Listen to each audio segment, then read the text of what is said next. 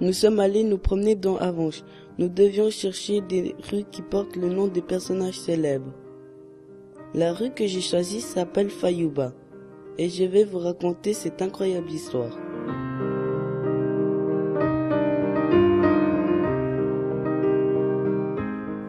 Ernest Fayouba est né le 27 juillet à Avanches et mort le 14 mai 1919 à 27 ans à Lausanne. Il est le premier pilote d'avion suisse. Son père, Jules Fayouba, un riche marchand de vin, meurt en 1896, suivi en 1902 par sa mère. Il se fait élever par sa grand-mère.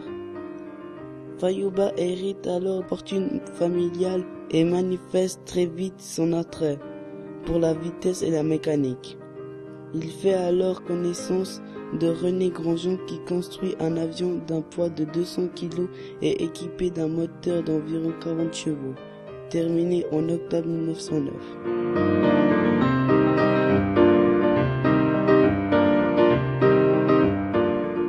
Le premier vol avec Fayouba aux commandes a lieu le 10 mai 1910 à Avanches. Le 15 mai 1910, lors du vol d'homologation avec Grandjean aux commandes, l'avion roule, décolle, monte à 25 mètres, mais soudain se dresse, pique du nez et retombe au sol, la queue en l'air. Le pilote éjecté à 20, à 20 mètres indemne. Impatient en septembre 1910, Fayouba monte à Paris et achète le biplomb des frères Armand et Henri Dufault. Le 27 septembre, il, réalise le premier vol suisse de ville à ville avant Payerne, puis participe successivement le 20 octobre 1910 au premier meeting d'aviation à Avanches.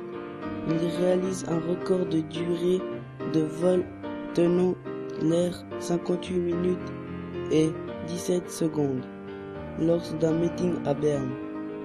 Le premier pilote d'aviateur suisse est décédé le 14 mai 1919 à l'hôpital cantonal de Lausanne. Il n'y aura que deux personnes pour l'accompagner à sa dernière demeure. Il meurt oublié de tous.